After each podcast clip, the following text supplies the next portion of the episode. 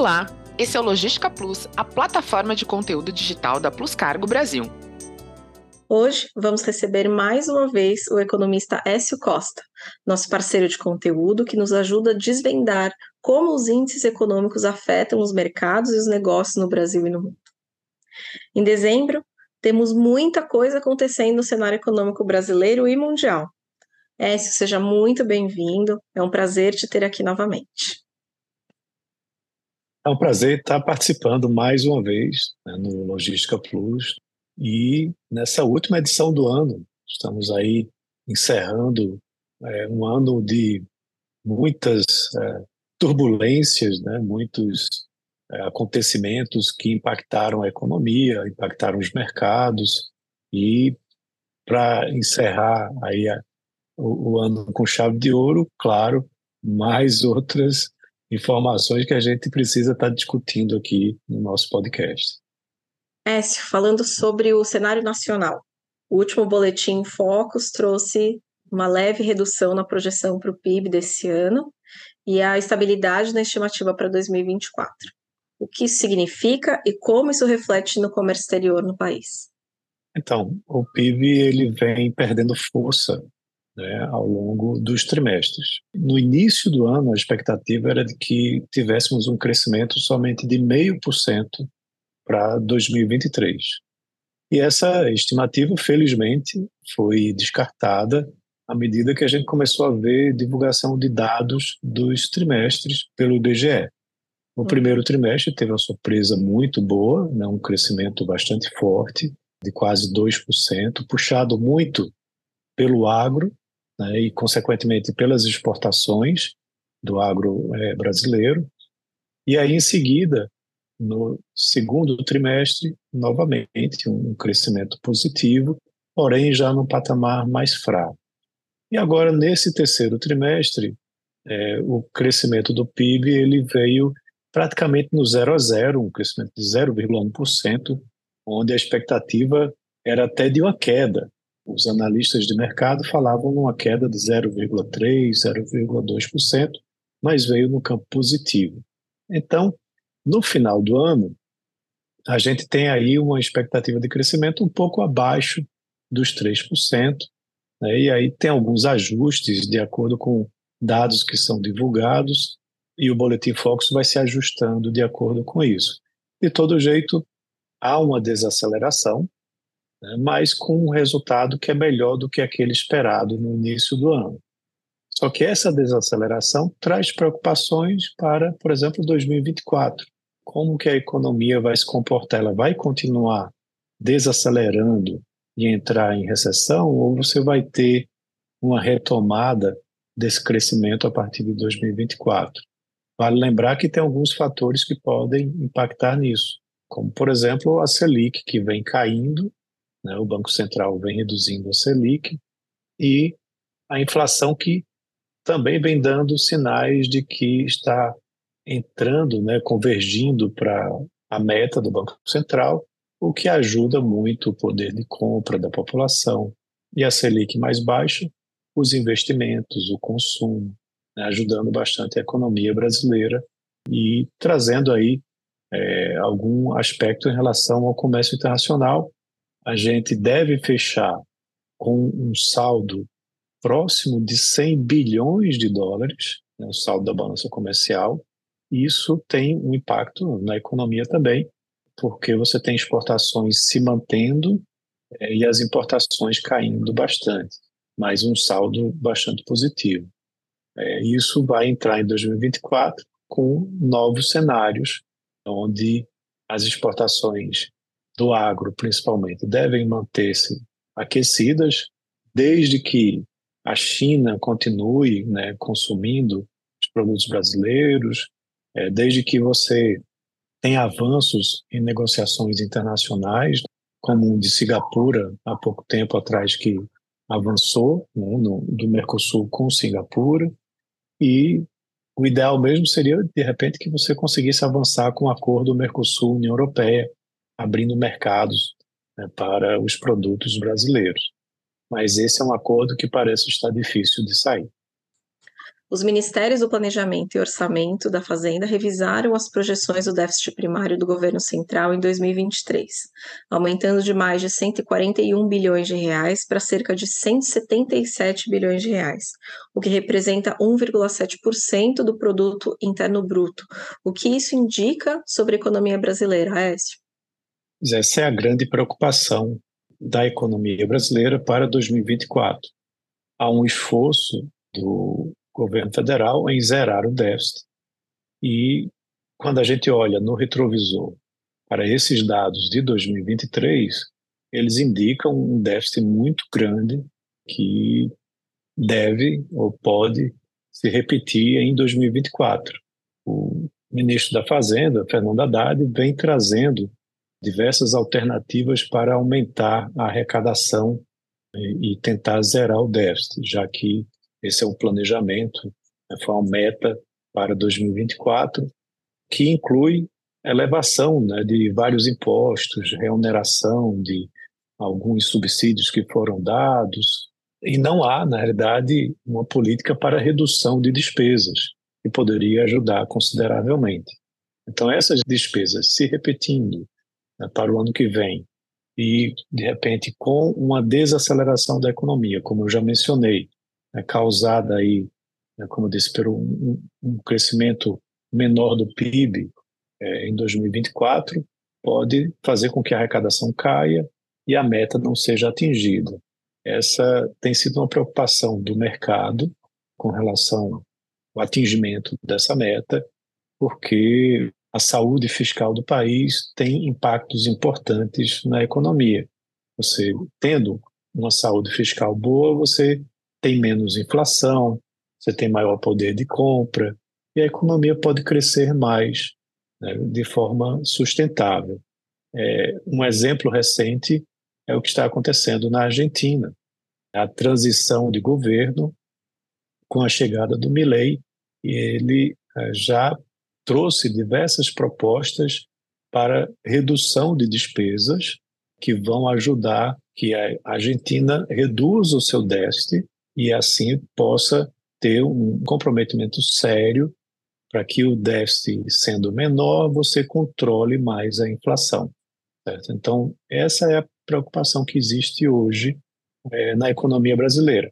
Você tem uma taxa de desemprego mais baixa, você tem um crescimento que está no positivo, como já mencionei, até hum. superando expectativas, você tem uma balança comercial que está bastante positiva, juros que estão reduzindo, porém tem uma questão fiscal que incomoda muito e pode trazer um contratempo sério para a economia brasileira em 2024.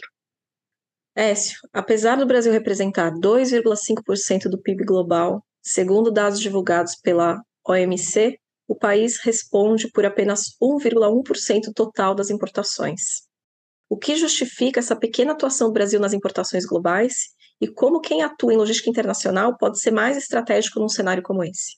Então, isso representa, na realidade, uma política que nós temos de várias décadas atrás, que ainda é remanescente de um forte protecionismo com o intuito de desenvolvimento de uma indústria nacional. Para alguns setores até deu certo, mas você tentar proteger todos os setores para que todos eles se desenvolvam dentro do país, mesmo o Brasil sendo um país grande, continental, é quase que impossível de acontecer. Há limitações. E aí, quando você restringe excessivamente as importações, você termina tendo uma estatística como essa. Você tem uma participação do PIB que é mais do que o dobro da participação do comércio, das importações pelo país. Na contramão disso, você tem outros países, por exemplo, asiáticos, onde o grau de abertura deles é tão elevado que o valor das importações é mais de 100% do PIB desses países. Aqui no Brasil é algo em torno de 20 e poucos por cento. Então, isso é mais um indicador de que nós somos muito fechados. Então, essa relação ela precisa ser mudada. Claro, tem uma reforma tributária que vai é, sendo aprovada, vai ajudar muito a indústria para que ela se torne mais competitiva na concorrência com os importados, mas ela vai levar 10 anos para que é, venha a acontecer.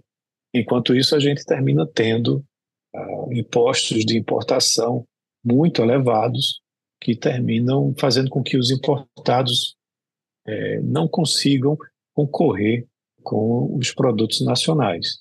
Então, de repente, o grande diferencial talvez seja divulgar melhor a origem, a qualidade né, dos produtos que são importados, jogando dentro das regras né, do jogo, é, de tarifas, taxas, né, de Inmetro e de outras classificações e requerimentos que são necessários para fazer a importação desses produtos e, de repente, fazer um pouco de força política para que é, determinados produtos que não têm concorrentes nacionais possam ter os impostos de importação reduzidos ou até mesmo zerados para que o comércio internacional brasileiro possa ser ampliado.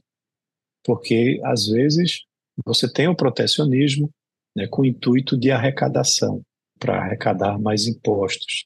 E o consumidor brasileiro termina pagando caro né, por produtos que não são fabricados aqui no país e que poderiam ser importados. Então, às vezes, fazer um pouco de pressão política no Congresso, né, no governo federal, pode ajudar para que determinados setores tenham suas tarifas de importação reduzidas, facilitando o comércio. Eu sou de imaginar que a falta de incentivo à pesquisa agrava ainda mais a situação. Mas nem então... sempre você tenha essa. É, você pode, às vezes, investir durante décadas em um determinado setor para que ele comece a produzir e ser competitivo. Será que vale a pena mesmo investir? Isso aqui, eu ensino isso em sala de aula e, e digo justamente o que eu falei. Não adianta você querer proteger todos os setores. Tem setores que você vai investir nele com protecionismo por décadas e ele ainda assim não vai ser competitivo. Agora falando um pouco sobre o cenário internacional. Há uma expectativa de queda de juros nos Estados Unidos. Como é que isso pode afetar o Brasil e quais são as perspectivas a partir daí? Então, uh, os juros nos Estados Unidos se fala que devem começar a cair no segundo trimestre, talvez terceiro trimestre do ano que vem. E isso é muito importante ser monitorado, porque os juros aqui no Brasil, apesar deles estarem numa trajetória de queda, eles têm uma certa limitação. Né? Tem como se fosse um piso onde dali não pode passar mais.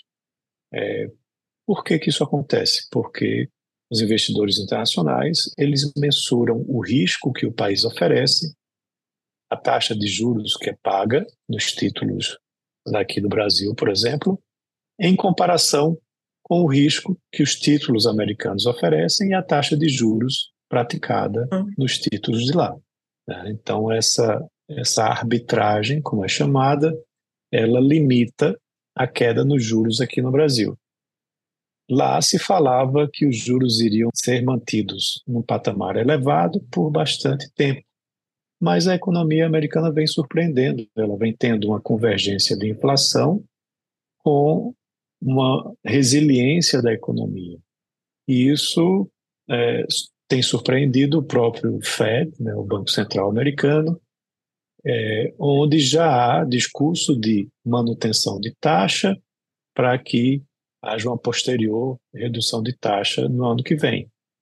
É, e isso deve acontecer, como eu falei, talvez no segundo trimestre ou no terceiro trimestre. Como nós estamos em um processo de redução de juros, lá, os juros sendo reduzidos, vai dar uma maior abertura para que os juros aqui no Brasil caiam num ritmo maior. Se a inflação continuar controlada aqui dentro do nosso país, vai ter ainda mais margem para que você reduza a taxa de juros aqui no Brasil. Então é uma, como eu disse, é algo que precisa ser bastante monitorado, porque pode ter um resultado bastante positivo para a nossa economia. Né? Juros mais baixos lá irão ditar juros mais baixos aqui no Brasil, aumentando mais negócios, e vão ajudar a economia a crescer mais. No último episódio, comentamos sobre a crise e o cenário eleitoral na Argentina. Agora, com a definição do novo presidente, o que podemos esperar para os próximos anos no país vizinho e também nas relações comerciais com o Brasil? Então, como eu comentei né, no último episódio, existia muita especulação, né, muitos rumores sobre o que o Milley iria fazer como presidente. Até o momento, o que se tem falado que não vai existir extinção de Banco Central, não vai existir um abandono, uma saída do Mercosul, a dolarização da economia também não vai acontecer. Então, isso talvez fosse até mais boatos né, do que uma realidade. Porém, dentre as medidas que o Milley vem anunciando, como já até mencionei nesse nosso episódio de hoje um pouco, elas são muito importantes para ajudar a condução da economia argentina na obtenção de um déficit zero, um superávit primário, ou talvez pelo menos uma redução drástica do déficit fiscal que existe lá. E isso vai ajudar a economia. Mas também, logo nesse início, deve haver uma desvalorização da moeda argentina do peso, o que vai tornar as exportações argentinas mais competitivas, desde que não haja nenhuma limitação imposta por eles com relação às suas exportações. Isso pode, é, se acontecer, pode trazer aí sérias complicações para o Brasil, por exemplo, que importa produtos argentinos.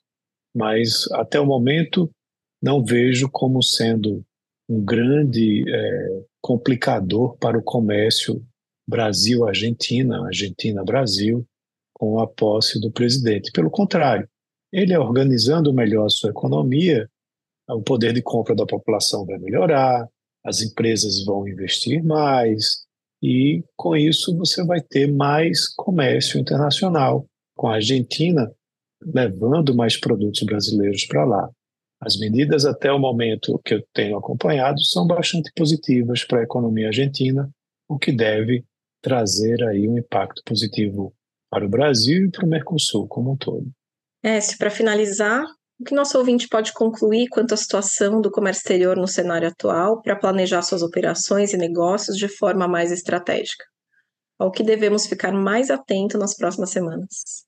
Eu acho que você precisa estar acompanhando esse cenário de Argentina, de China, Estados Unidos, são players importantes que vivem situações diferentes. A Argentina num caminho de recuperação, como eu já mencionei, a China num caminho preocupante de desaceleração, com um endividamento mais elevado, revendo muito a sua política né, de modelo de crescimento, agora mais voltado para o crescimento interno, mas com a população que está ficando cada vez mais idosa, o que, que traz é, preocupações com relação à sua força de trabalho.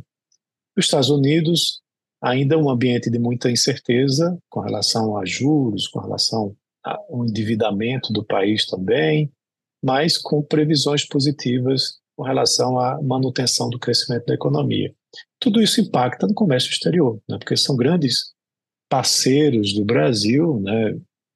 a China é o maior, os Estados Unidos é o segundo maior, a Argentina vem em terceiro, é, e a gente tem que monitorar o que está acontecendo com eles, porque isso impacta aqui no comércio exterior brasileiro.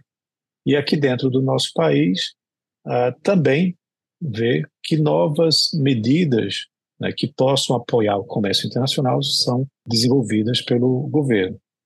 O acordo Mercosul-União Europeia está cada vez mais difícil de acontecer, né, mais pelo lado da União Europeia, particularmente da França, né, onde há um receio muito grande de que as exportações brasileiras eh, do agronegócio invadam aquele mercado. Né, é um setor muito subsidiado, né, da parte dos fazendeiros franceses e por conta disso a gente não deve avançar. Mas o governo tem que continuar apostando em outros acordos com parceiros, né? esquecer talvez um pouco a questão de blocos, e pensar mais em Brasil, negociações diretas com outros países, né, que aí a gente consegue, de repente, avançar de maneira mais fácil. Mas aí é, depende muito dessa mudança da forma como a política é conduzida. Há ainda também preocupações aqui que chamam um pouco a atenção, como a questão da Venezuela, a Guiana.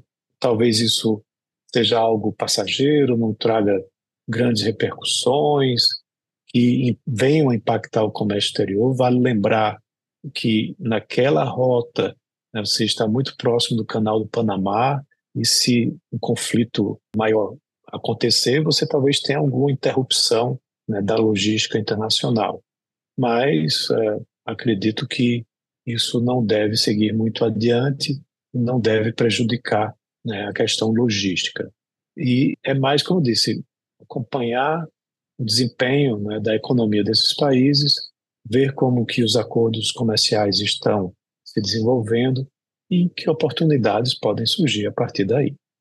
É, se você sempre traz informações que influenciam diretamente o nosso dia a dia e trazem é, pensamentos, reflexões para a nossa estratégia. É realmente excelente. Muito obrigada. A Plus Cargo está com você onde você precisar. LinkedIn, YouTube, Spotify e Instagram. Sempre de olho no que está acontecendo para você fazer bons negócios. Muito obrigada pelas informações atualizadas, Écio, e até a próxima.